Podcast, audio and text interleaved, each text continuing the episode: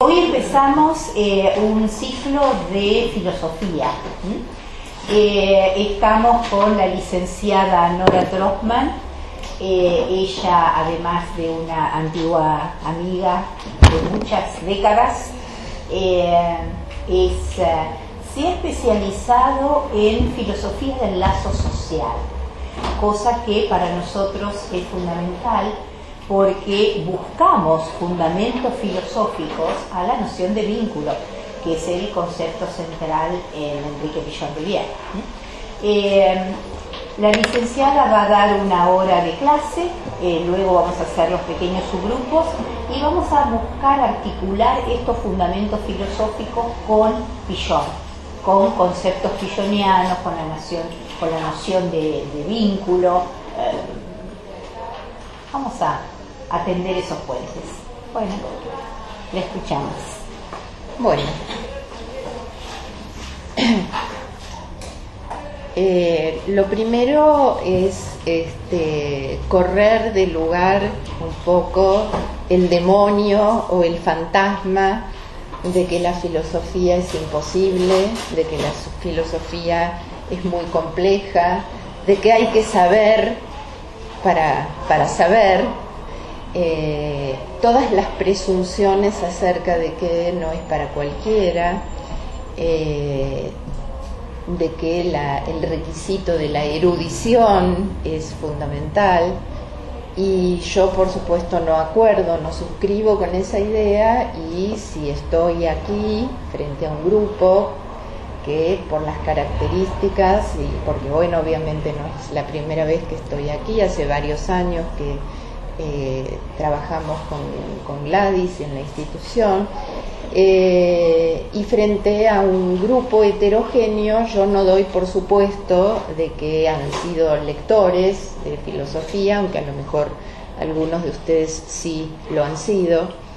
Entonces, más bien de lo que se trata es de que puedan empezar a abrir sus oídos y a escuchar algo así como una nueva resonancia, como una nueva música y como yo pensé estos recorridos, que en este caso, en este cuatrimestre van a ser tres, en otra ocasión fueron eh, cuatro, en algunas llegaron a ser cinco, pero en general son cuatro, eh, a los que yo eh, nominé como tres recorridos acerca del lazo social. O sea que Gladys retomó esta nominación de lazo social en la presentación como un eje que vamos a sostener en los tres encuentros que vamos a tener. Si bien la noción de lazo social es como tal este, y se acompaña eh, mucho del concepto de discurso, que como concepto suena muy contemporáneo, pero sin embargo el concepto de discurso es socrático, es griego. Y en relación a esto quiero decir algo que también me parece importante porque en el programa este primer módulo figura como pensamiento antiguo. Después viene pensamiento moderno con Spinoza y luego contemporáneo eh, con Marx. Cuando digo pensamiento antiguo, si bien en un punto me estoy refiriendo a una cronología, porque hablar de Sócrates es hablar de alguien que vivió y, pensó y actuó en el horizonte epocal de la Grecia clásica del año 470 a 399, así es antes de Cristo, o sea, esto es precristiano, lo cual no deja de tener su enorme importancia. Entonces, el pensamiento antiguo, si bien está localizado en un momento, en una cronología, para mí se trata, y, esto espero que lo puedan acompañar ustedes, de recoger la vigencia posible de este pensamiento, es decir, la actualidad en qué punto este mundo eh, socrático y de la mayéutica y del discurso griego puede ser interlocutor de Pichon Rivière y por lo tanto un interlocutor nuestro. Entonces deja de ser pensamiento antiguo para pasar a tener una interlocución hoy. Es decir, que la pregunta sería, ¿qué es ser un contemporáneo de ese horizonte griego? ¿Y cómo se puede ser contemporáneo de ese horizonte? ¿Cómo ser contemporáneo de Sócrates y por lo tanto de Platón? que es este, su discípulo y es quien convirtió toda la, lo que era tradición oral hasta el momento de Sócrates, Platón lo convierte en literatura, ¿no es cierto? Y escribe esos fantásticos diálogos este, que a lo mejor ustedes conocen, del cual yo les propuse trabajar con uno especialmente, que es el banquete. El banquete. ¿Quieren que ponga micrófono? ¿Sí? Yo puedo hablar un poquito más alto. También pueden acercarse acá, claro, porque están muy atrás. Eh, porque le tengo miedo al bochinche del taller de al lado. Ah, ah porque cualquier cosa me piden en el sí, pero a lo mejor sí, si están más cerca. Teníamos miedo, estábamos esperando la invitación. Bueno, no la necesitan. Este, pero bueno, las fobias son las fobias, ¿no? A esta hora de la mañana eh, yo tengo un buen volumen de voz, después a las 7 menos cuarto puede ser que baje. Entonces, eh, les decía, eh, la pregunta sería, ¿qué es ser un contemporáneo de este pensamiento que si uno abre los libros de historia de la filosofía, lo encuentra como pensamiento antiguo. Entonces, ¿cómo convertirlo en interlocutores nuestros y en interlocutores de Pillon Rivière? Ese es el desafío. Eh, la mayéutica y el diálogo, estoy sobre mi propio programa, la mayéutica y el diálogo como concepción filosófica. Es decir, que aquí aparece otro elemento más que es el diálogo como concepción filosófica. El otro punto es el saber como producción y la relación filosofía-filía. ¿Qué quiere decir filía?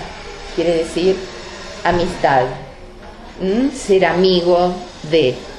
Y fueron los griegos nuevamente los que inventaron el concepto de amigo, concepto que refiere el texto que les propuse de Deleuze y Guattari en el libro que es la filosofía, ¿no es cierto? Es decir, la invención del amigo como un personaje conceptual. Vayan intentando poner como telón de fondo a todo esto que están eh, escuchando el grupo operativo, por ejemplo. Es decir, lo que es el diálogo, lo que es la producción colectiva de saber, lo que es la figura del amigo, es decir, que el telón de fondo sea este, el vínculo, el grupo operativo, las distintas formas de lazo y de conexión, porque todo esto es la materialidad de este mundo y de este pensamiento socrático, eh, platónico. El otro punto es la dimensión ético-política de la filía, es decir, de esa amistad, que no queda en una dimensión eh, meramente afectiva, ni, ni, es la dimensión del agón, o sea, del combate entre rivales, a ver quién triunfa. A los griegos les gustaba mucho los eh, combates de retórica, de poesía, eh, de poesía cantada, se hacían certámenes, de hecho el banquete celebra, ¿no? Se celebra el triunfo, el triunfo de Agatón, ¿no es cierto?, como poeta trágico, entonces el banquete tiene lugar a partir de esa celebración. Aquí entonces de lo que se va a tratar, el acento que yo intento poner es que hay una dimensión que es ético-política en esta dimensión de la filía. Y de hecho esto va en la misma línea en la que Deleuze y Guattari plantean que la creación del amigo es eminentemente griega. que lo que viene de Oriente es la figura del sabio. Y entonces ahí proponen una diferencia importante y muy fecunda, ¿no es cierto?, entre aquel que está en el lugar de la posesión de saber, o sea, el sabio, y aquel que busca, desea, se inclina hacia la sabiduría y entonces acá tenemos etimológicamente algo que es importante, que es la construcción misma de la palabra filosofía. Sofía quiere decir sabiduría, precisamente. Y acá tenemos la misma raíz de la filía. Filía, que viene de un verbo griego, que es el verbo filein, que es un verbo muy interesante y polisémico, que aparece mucho en la obra de un pensador, mucho quiero decir en los aforismos, los pocos aforismos que se conservaron de Heráclito.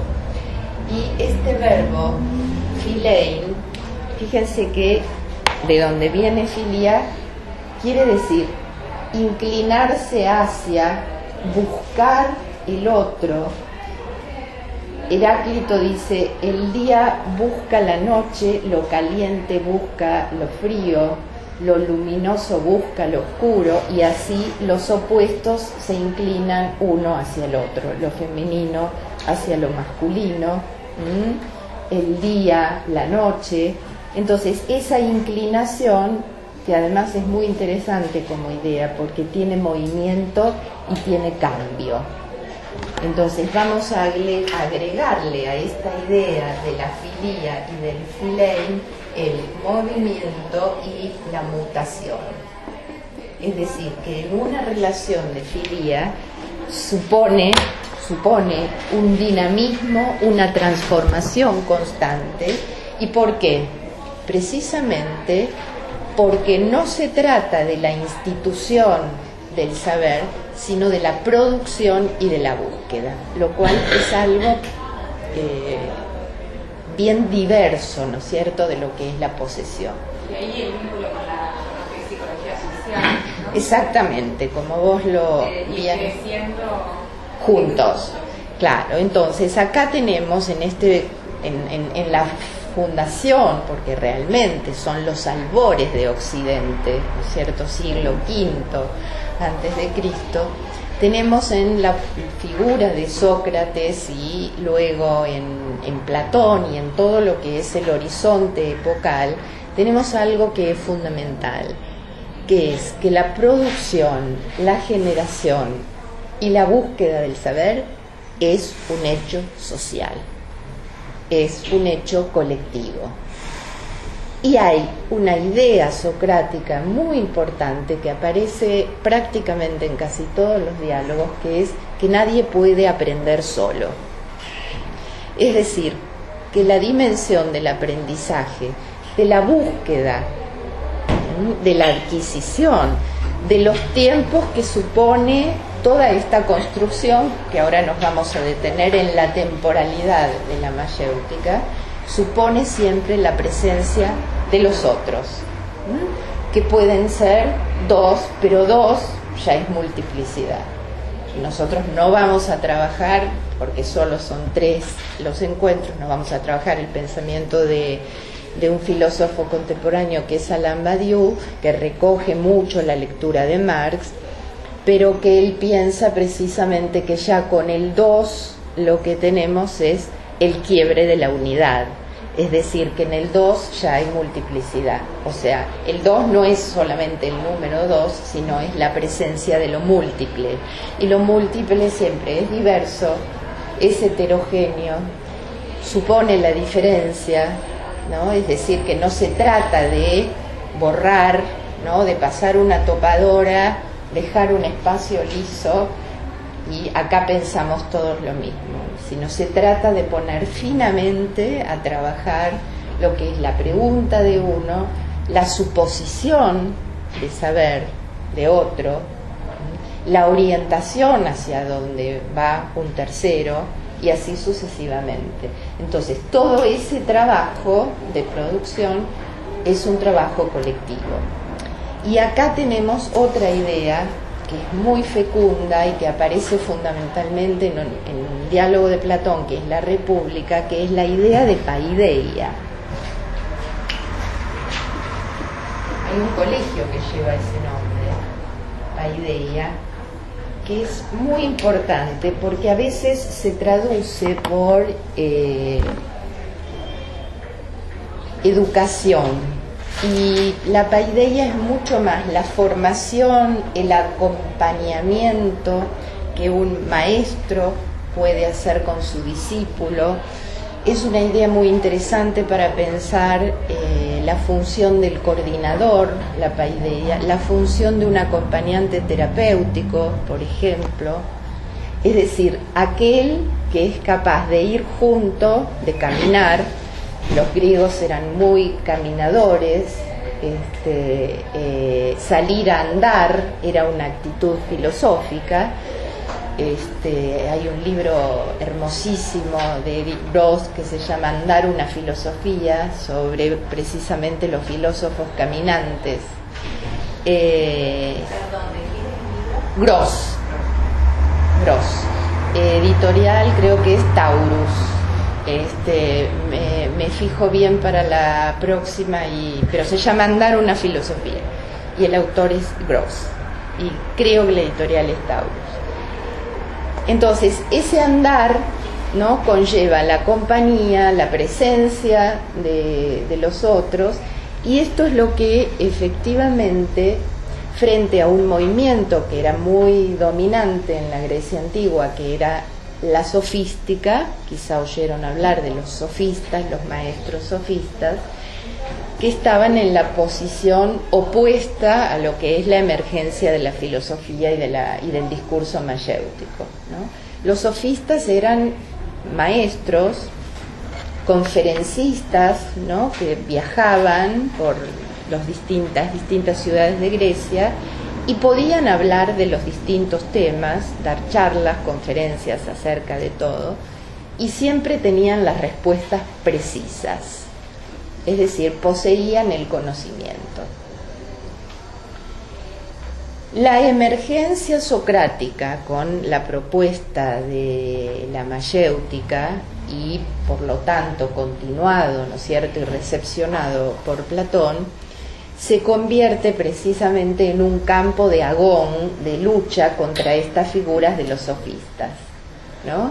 Entonces lo que dice Sócrates es que los sofistas no buscan la verdad, sino que solo les interesa ser persuasivos, que como actitud política este, es una eh, línea, digamos, muy fuerte la de la persuasión, es decir, convencer al otro sea como sea. No importa, no tiene si tiene o no ninguna relación con la verdad. El tema es la convicción. Entonces, la figura del filósofo y la mayéutica va a surgir en eh, fuerte tensión con la figura de los sofistas. Y Sócrates precisamente le dice a uno de estos maestros sofistas que ellos siempre tienen novedades, es decir, siempre tienen algo nuevo por lo que este, tener un nuevo discurso. Y entonces el sofista le dice a Sócrates, y vos siempre estás preguntando lo mismo sobre lo mismo. Y Sócrates le dice, así es, se trata de lo mismo. Entonces, en esta distinción no viene toda una línea en donde lo novedoso, lo que entretiene, ¿no? lo que es más del orden de lo conocido, del espectáculo, y la línea, volvamos a preguntar sobre esto porque quizá de lo que se trate es de asombrarnos y acá tomo un término filosófico muy importante, muy importante en el proceso de la mayéutica, que es el asombro. Asombrarnos de que no sabemos y de que hay un tipo de ignorancia que es una ignorancia fecunda. Y claro, hay una ignorancia mayéutica, socrática, que es una ignorancia productiva y que no obstruye el saber, sino que es vehículo, lo motoriza. Esto es importante. Entonces, relevar este estatuto de la ignorancia es algo que para Sócrates, en todos los diálogos platónicos, Sócrates encarna precisamente esta figura de aquel que releva esa ignorancia, no degradándola, sino dándole lugar. Y entonces acá tenemos un primer movimiento que es frente a la suposición de saber, eh, frente a aquello que suponemos saber, Sócrates pregunta y localiza entonces en esa presunción algo del orden de lo que se ignora. Entonces tenemos la localización de la ignorancia y ese reconocimiento de que había, un error, lo cual produce algo así como un vacío. Y sobre ese vacío es que Sócrates instala esta operación fundamental que es la refutación. La llama refutación porque es una preparación y un estímulo para el saber. Sócrates no contesta, sino toma ¿no? la palabra, el discurso del otro y muy respetuosamente lo refuta. Pero para que la refutación sea una refutación productiva y no una denigración del otro, tiene que estar localizada la, ignorancia y tiene que haber un lugar vacío, ¿no es cierto?, para que ese error deje precisamente lugar a que opere aquello que Sócrates introduce como refutación. Entonces, se produce una liberación, así lo piensa Sócrates, que en griego se llama catarsis o catarsis, en realidad es catarsis, que es una liberación del error, fíjense, de lo que impedía aprender. Entonces, esa suposición de saber y ese no reconocimiento de la ignorancia son un bloqueo, un bloqueo hacia la posibilidad del saber. Por eso es tan importante este proceso ¿no? que tiene entonces como cuarto tiempo, ¿no? ahora los voy a retomar, el tiempo eminentemente mayéutico, que es el tiempo en el que es posible una nueva interrogación, que no se trata de anticipar ideas o, o nociones, sino de ayudar a descubrirlos activamente, es decir, de localizar aquella potencia, esto es muy importante porque Sócrates pensaba que esa potencia existe en nosotros y que somos capaces de eh, producirla. Y acompañando estos tiempos de modo eminente, y por eso vamos a trabajar a continuación eh, algunos elementos del banquete, acompañando estos tiempos del proceso mayéutico, la diagonal, ¿no es cierto?, que atraviesa, ahora lo voy a marcar con un pequeño esquema, es la dimensión del amor, porque todo esto no es posible sin el amor. ¿Qué significa? La dimensión del amor y qué tipo de amor, de qué tipo de amor se trata. Se trata del amor que es capaz de producir. También se puede tratar de otro tipo de amor, de, entre los de un hombre con un hombre, de un hombre con una mujer, etcétera, pero fundamentalmente se trata del amor que en esta paideia, en este acompañamiento, es capaz de darle tiempo al otro. Piensen en una reunión de trabajo, en una tarea este, compartida, en un grupo eh, operativo. Eh, yo siempre cuando trabajo esto mm, tengo el recuerdo de lo que eran y siguen siendo las asambleas zapatistas, por ejemplo, ¿no? en, Chiapas, en México, eh, lo que es el dispositivo de la asamblea en donde la palabra no es de nadie y lo único que sucede con la palabra es que circula, ¿no? Y que da vueltas y esa palabra entonces que circula es la palabra de todos, ¿no? Y no se trata del consenso y de la mayoría, sino que se trata de una posición inclusiva. Y esto tiene eh, profundamente que ver con la dimensión del amor, en un sentido extenso, ¿no es cierto?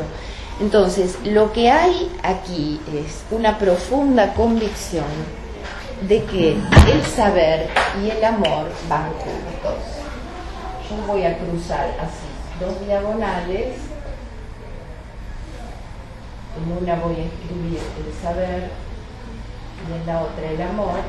Las voy a cerrar acá en un cuadrado y ahora van a ver para qué lo voy a utilizar. Bueno, salió medio torcido, pero no importa, se entiende con este mínimo esquema vamos a entrar entonces a ver cómo se cruzan estas dos dimensiones tan importantes en este mundo.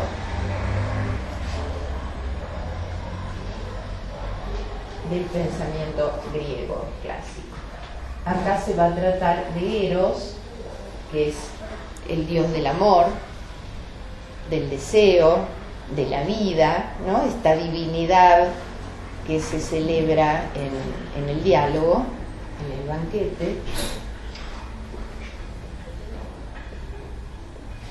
Acá tenemos a Poro, que es el padre de Eros. Acá tenemos a Penía. Poro, como los poros de la piel, poro quiere decir salida, recurso. Fíjense qué interesante. Que el padre del amor sea el dios del recurso. Y la madre, Penía, que es la pobreza, y ella es aporía. Esto lo podemos separar porque en griego esta letra, la alfa, esta, es una, es una alfa privativa y aporía quiere decir sin salida precisamente. Cuando se plantea algún pensamiento o algún problema del conocimiento, de la lógica, ¿no? el término aporía quiere decir llegamos a un punto en el que no hay salida, estamos ahí detenidos. ¿no? Entonces, esta figura, ahora vamos a entrar a trabajarla, esta figura es la aporía, que es lo opuesto a poro, al recurso y a lo que sí tiene salida. ¿no? Entonces, ¿qué es este esquema este esquema es mi manera, la manera en que yo propongo eh, hacer una lectura de este diálogo que es un elogio del amor.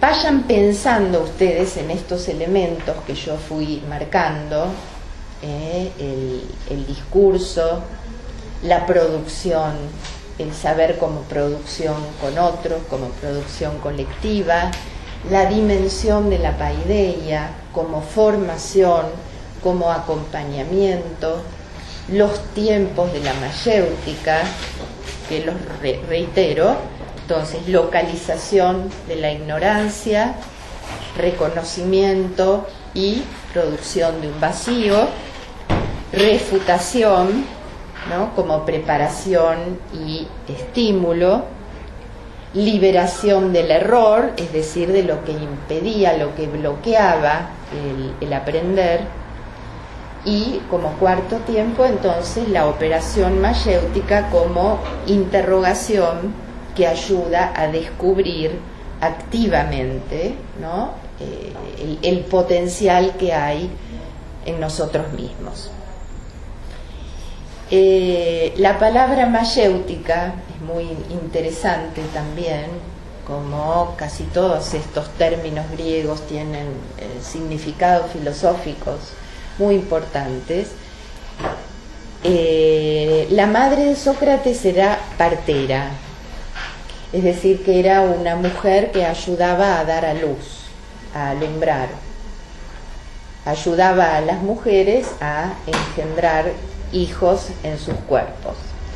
Y Sócrates dice que él fue formado, enseñado por dos mujeres, lo cual era absolutamente escandaloso en ese momento de- de- del, del mundo griego de tanta masculinidad, ¿no es cierto? Que alguien reivindicara ¿no? y reconociera haber sido formado por dos mujeres.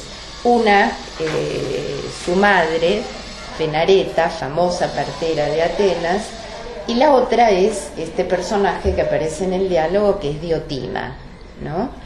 Este, que es una mujer eh, muy sabia, que tiene poderes sobrenaturales y que es verdaderamente eh, la que Sócrates reconoce cuando va a tomar la palabra que le enseñó todo lo que él sabe del amor y que difiere absolutamente de toda la secuencia de los discursos anteriores.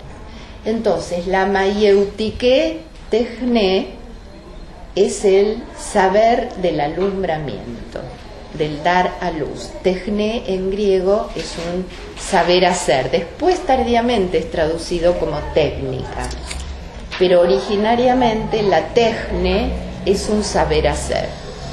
Es decir, que así como la madre de Sócrates ayudaba a engendrar en los cuerpos, Sócrates se reconoce como aquel que puede ayudar a engendrar ideas, discursos a los hombres, ya no a las mujeres, y no en los cuerpos.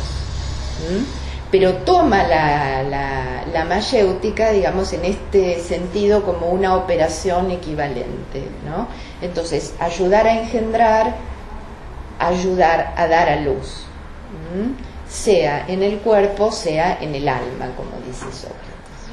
O sea que la figura de aquel que acompaña en un proceso de paideia, que acompaña en un proceso de aprendizaje, está mucho más cerca del ayudar al engendramiento y al dar a luz que al de transmitir conocimientos.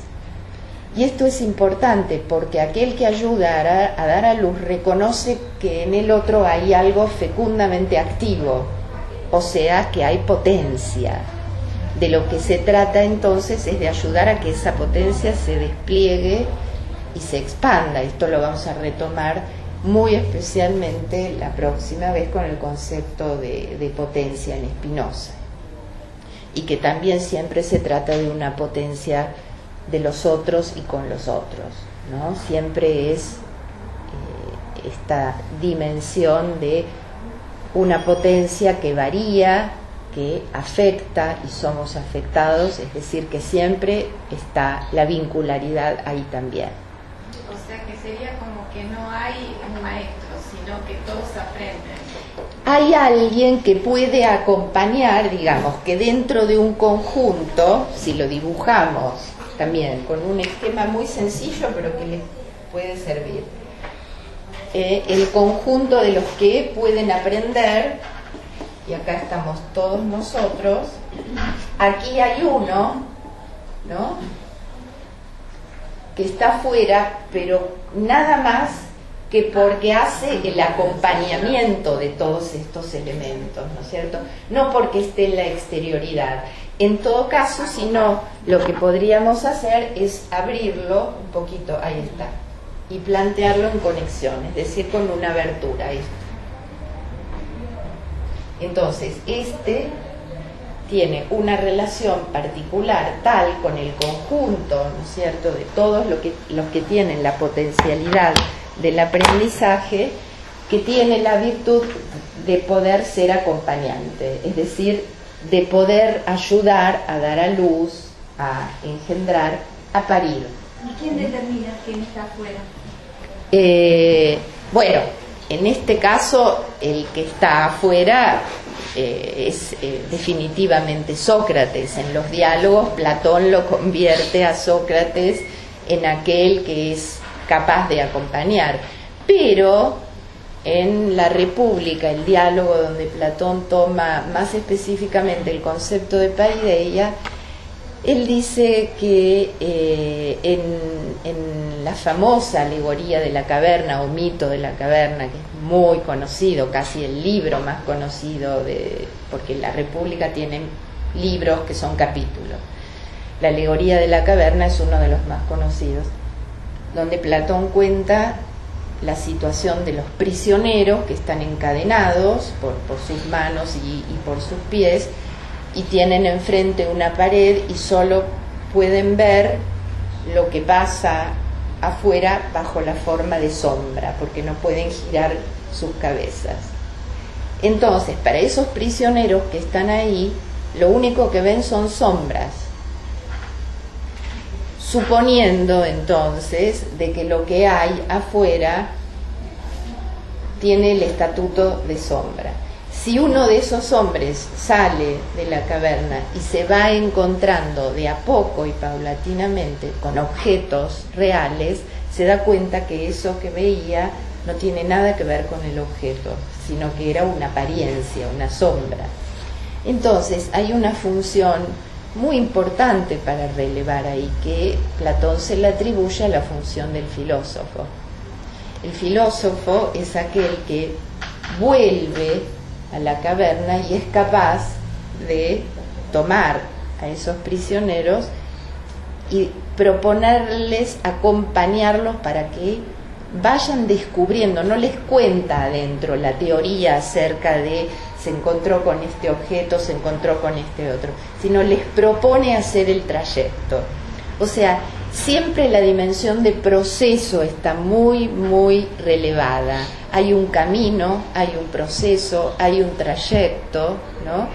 Entonces, eh, atribuye ahí precisamente al filósofo una función, una misión muy interesante política y socialmente, ¿no? Que es aquel que como pudo ver con sus propios ojos y descubrir lo, lo falso, en todo caso, de, de, de la situación de la prisión, de la caverna, y conocer que afuera había un mundo de objetos, entonces tiene precisamente que es, es ahí el acompañante, ¿no?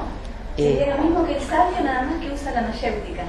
Claro, pero no es el sabio, porque el sabio vendría a sentarlos y a contarles que encontró cómo es un lago, cómo es una montaña, cómo es una pared, cómo es el ágora, cómo son las cosas. Pero está fuera el sabio. Y acá el sabio, por supuesto, está en mucha mayor exterioridad, no tiene esta abertura ¿eh?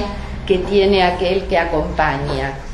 ¿Mm? Acompaña a descubrir al otro por sí mismo.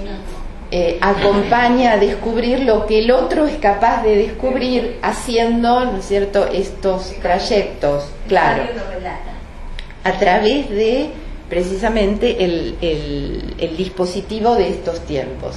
Por eso les decía que la dimensión de la ignorancia es una dimensión eh, muy relevada y muy importante porque, como dice también este Sócrates en el banquete, no hay peor ignorante que aquel que cree que sabe. ¿No? Yo quisiera hacer una aclaración porque me parece que puede aclarar que el trasfondo de esto es el mismo operativo, es la mayéutica grupal de ¿no? donde alguien está puesto no en el lugar del saber. No. Coordinador no es un docente, lo explica, no da clase, sino que es alguien que acompaña a un conjunto que produce. Claro, acompaña un proceso, acompaña un proceso, trayecto, camino, por eso les decía andar una Frederick Gross, ahora me volvió el nombre, el autor de Andar una filosofía, Frederick Gross, con doble S, es muy hermoso el libro, muy hermoso, editorial Taurus, efectivamente. Eh, es camino, proceso, trayecto. ¿Y, ¿Y por qué es tan importante entonces la distinción entre el sabio y, y el filósofo? Porque precisamente el filósofo es el que puede trabajar sobre el dispositivo de, de la mayéutica, no transmitiendo conocimiento, sino persuadiendo a los otros de que son capaces, de que la potencia está en el otro, de que es inmanente al otro. Inmanente quiere decir eh, creador, por, algo que se crea por sí mismo, ¿no? sino lo opuesto es trascendente. Sería la posición del sabio es una posición trascendente, ¿no? Es decir, uno escucha y el saber está en el otro, depositado en el otro. Acá, por eso yo marqué tan eh, enfáticamente la eh, preparación y estímulo, digamos, para esa actividad, para ese potencial que reconocemos que eh, está en el, en el, otro y que se trata entonces de ponerla en superficie, de expandirla. Cuando Gladys decía recién, el coordinador no enseña, no da clase, efectivamente, ¿qué es lo que hace? Va tomando emergentes, ¿cierto? Es decir, acá los emergentes son estos discursos que Sócrates va a refutar. Entonces, lo que hace Sócrates en la refutación es tomar el discurso del otro, ¿no? Yo les decía, muy respetuosamente y mediante una vuelta que es interrogativa, le va mostrando al otro que en realidad había un error y que liberado ese error, ¿cierto? Lo, lo que se abría precisamente era la condición de posibilidad de lo que luego es el descubrimiento, el aprendizaje, la pregunta, ¿no? Es decir, es levantar un bloqueo. Es mucho más permitir que esta potencia y que este elemento activo fluya que hacer pasar conocimientos. ¿eh? Esto es muy importante.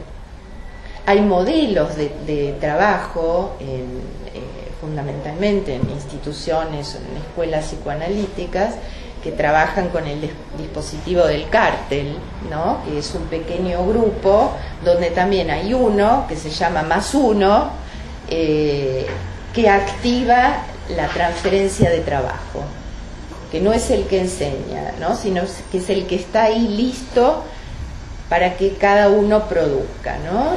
Y, eh, y no tiene la función, no es el que más sabe, ¿no? Es el que sabe primero. Es el que, sí, pero tampoco es la dimensión de acumulación de saber, sino de un saber hacer, producir. Esto es, de saber hacer producir a los otros. Ahí, ahí lo afinamos mucho mejor.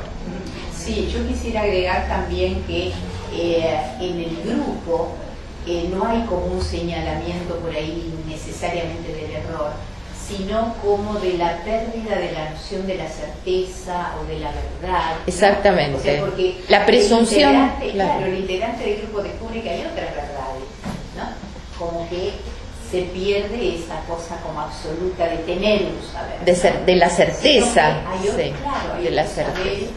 Pero, pero no tiene certeza Sócrates Sócrates tiene la certeza de que el otro es capaz de producir y, de que certeza. Sí sí pero no es una certeza respecto de un saber. Sí, el saber que el otro sabe. es una no no no no. Es un elemento eh, con el que él cuenta no es la certeza de yo sé que esto es así yo sé que no lo sabe. no yo sé que el otro es el otro puede saber. Es de otro orden, no, no, no te confundas. No es la certeza en relación al, al, saber, sino al saber hacer que el otro produzca. Hacelo pasar por la producción.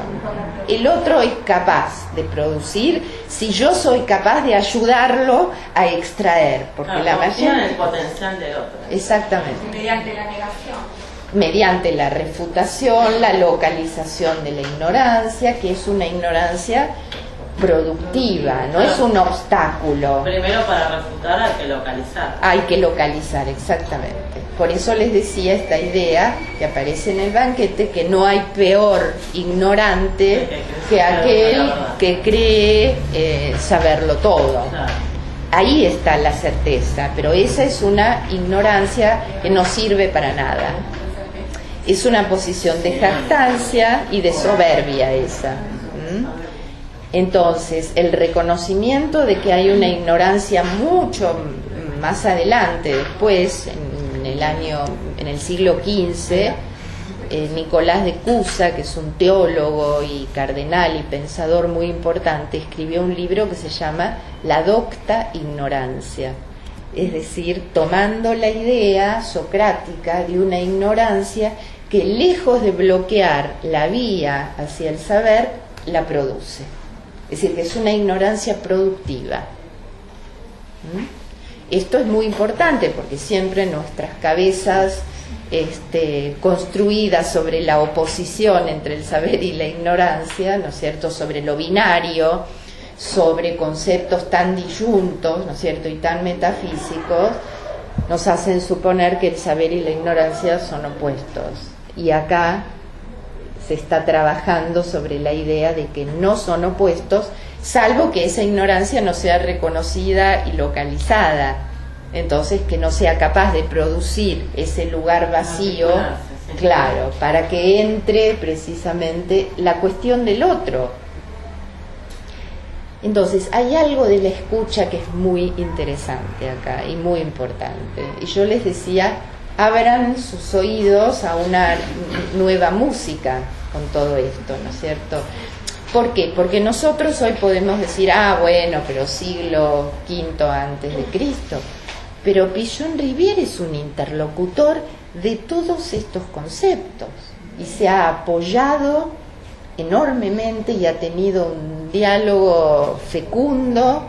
Este, y si pensamos en pensadores, eh, un psicoanalista contemporáneo, ¿no es cierto?, tan renombrado como Lacan, se pasó hablando de los diálogos de Platón toda su enseñanza. De hecho, hay un famoso seminario que es la transferencia, donde trabajó este diálogo particularmente, desde el principio hasta el final. Entonces, cuando yo les decía, se trata de preguntar qué es ser un contemporáneo de esto, se trata de ver en qué punto podemos tener una interlocución vigente hoy. Olvidémonos entonces de los ciclos cronológicos. Aplicar la teoría sería. Sería tomarla, ¿no? Tomarla para que nos ayude a pensar en el campo en el que hoy estamos. En el caso de ustedes se trata de la psicología social y el pensamiento y la obra de Pichon Rivière. Entonces, no es el siglo eh, quinto y ese pensamiento antiguo que está en las historias de la filosofía, sino qué nos pueden decir hoy, qué interlocución somos capaces de sostener con estas obras. ¿Mm? Entonces voy a retomar ahora este pequeño esquema en, el tiempo que, me queda para ver de qué modo, ¿no es cierto?, entender la dimensión de este cruce entre el amor y, y el saber y el recurso al mito, que es un recurso eh, muy frecuente en todos los diálogos de Platón. Entonces, ¿qué es el mito? El mito es un relato acerca de algo de lo que no se puede dar cuenta, más que introduciendo algún elemento que no está en la secuencia de lo predicativo discursivo. ¿no? Los griegos tenían mitos para explicar lo inexplicable. Entonces apelaban a los mitos, apelaban a los dioses, apelaban a cierta dimensión, ¿no cierto?, de algo real para lo cual no había explicación. Entonces, tenemos toda la primera secuencia de discursos retóricos que elogian a Eros, unos dicen que es el dios más joven, otros dicen que es el último, este, otros dicen que es el dios que tiene más poder, discuten acerca de quiénes fueron sus padres, etcétera, etcétera.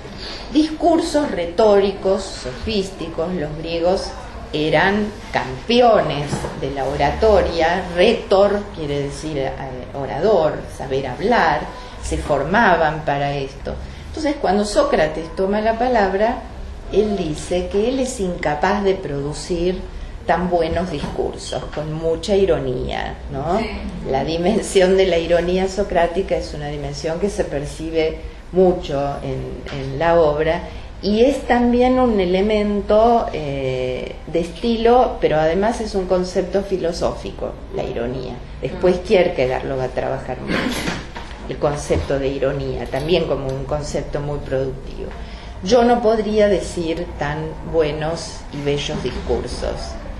Yo ignoro, la posición de Sócrates es yo ignoro y todo lo que sé lo aprendí de Diotima, esta mujer que de cuya historicidad se duda, pero no importa. ¿no? Está en el discurso, no tiene ningún sentido preguntar si existió o, o no existió. Está. Entonces Diotima le cuenta el famoso mito acerca del nacimiento de Eros, que es el dios del amor. Entonces dice, cuando los dioses celebraban un banquete para este, a propósito del nacimiento de Afrodita, que es la diosa de la belleza, Afrodita, es decir, que hay una relación muy importante entre el amor y la belleza. Siempre Eros aparece como acólito de Afrodita, es decir, el amor como acólito de la belleza. Entonces, cuando celebraban los dioses ese banquete, entre los asistentes estaba Poro, y se acerca a las puertas de ese lugar, que era el lugar, digamos, de las ofrendas, de la bebida, de la comida, de la fiesta, de la celebración, una mujer muy pobre, que precisamente venía, y Poro, que estaba muy ebrio, ¿no? Venía, se acerca a Poro y se hace embarazar. Entonces, la juntura de Poro, que es el, el, dios del recurso, y Penía, que es pura aporía, dice eh, Sócrates, ¿no? Platón le hace decir a Sócrates. Ella es pobre, pero es muy astuta porque sabe a dónde ir a buscar lo que le falta. Es interesante. Ahí está la falta, precisamente. Y de esa juntura entre el recurso y la falta sale el amor nace Eros. Por eso Eros, dice el, el, diálogo, a veces se presenta muy bien vestido y alimentado y con muy bellos ropajes y otras veces se presenta con ropas raídas y desnutrido porque a veces encarna más la genealogía o la filiación paterna y a veces la materna. Pero no solamente esto, sino que el amor es hijo del recurso y de la falta, sino que Platón decide, cuando digo Platón es Sócrates, obviamente Sócrates no, no, no escribió textos escritos, eh, lo convierte a Eros en filósofo. Y dice, Eros es filósofo porque desea y busca y se inclina a la sabiduría, pero no la posee o sea que Eros es un deseante. Acá está entonces el lugar del deseo de filosofía que tiene que ver entonces con esta juntura, con esta combinación, con esta conexión entre el recurso y la falta. La falta es lo que mueve, lo que motiva, ¿no? Acá podríamos poner la ignorancia, la ignorancia que sabe del lugar del recurso. En el recurso están siempre los otros, y lo vamos a escribir con mayúscula. ¿Mm? No hay nadie que pueda salir solo de esa posición. Esto es muy importante. Entonces, ¿por qué Eros es filósofo?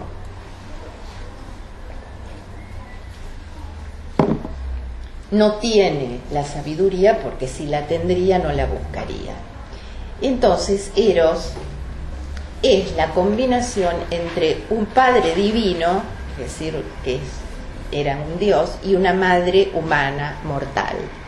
Entonces, esa combinación, esa conjunción entre lo divino y lo mortal, los griegos tenían muchos ejemplos de esta figura que llamaban daimon, que no es el demonio cristiano, porque esto es antes de Cristo, ¿no? pero eran esos intermedios que se vinculaban con esas dos dimensiones, ¿no? Eh, una mortal y otra que era la de los dioses.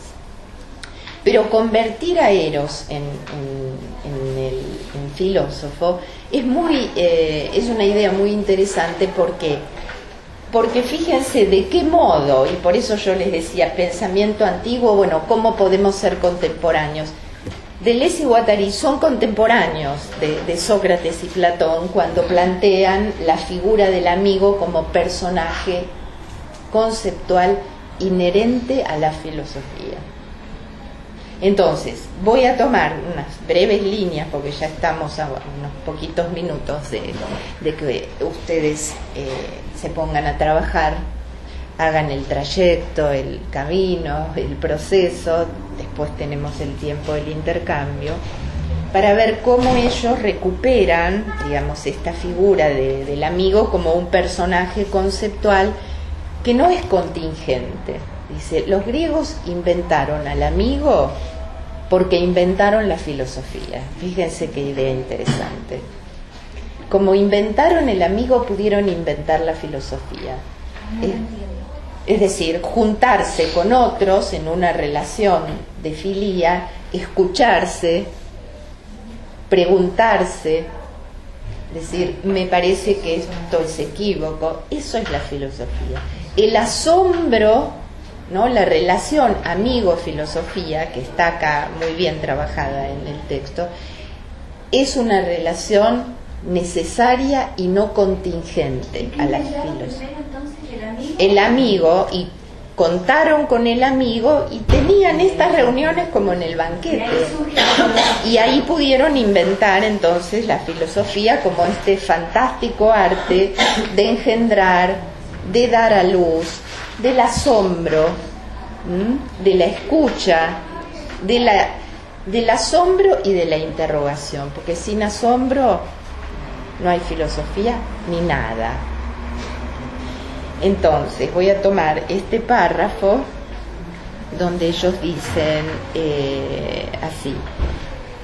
Se trata de un problema importante puesto que el amigo, tal como aparece en la filosofía, ya no designa un personaje extrínseco, un ejemplo o una circunstancia empírica, sino una presencia intrínseca al pensamiento, una condición, así lo llama, ¿eh?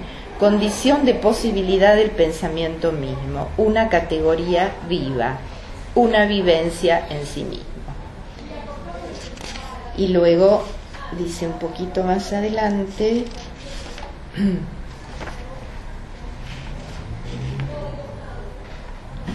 los conceptos, ya lo veremos, necesitan personajes conceptuales que contribuyan a definirlo. Amigo es un personaje de esta índole, del que se dice incluso que aboga por unos orígenes griegos de la filosofía separada.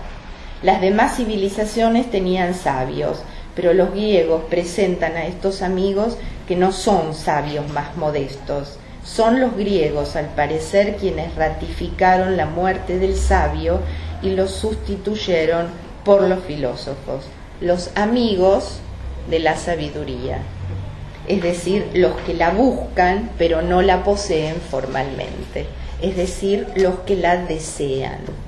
Entonces la dimensión del deseo es esa dimensión que pulsa en la búsqueda, en el proceso, en el camino. Y para eso necesitamos a los otros en ese proceso.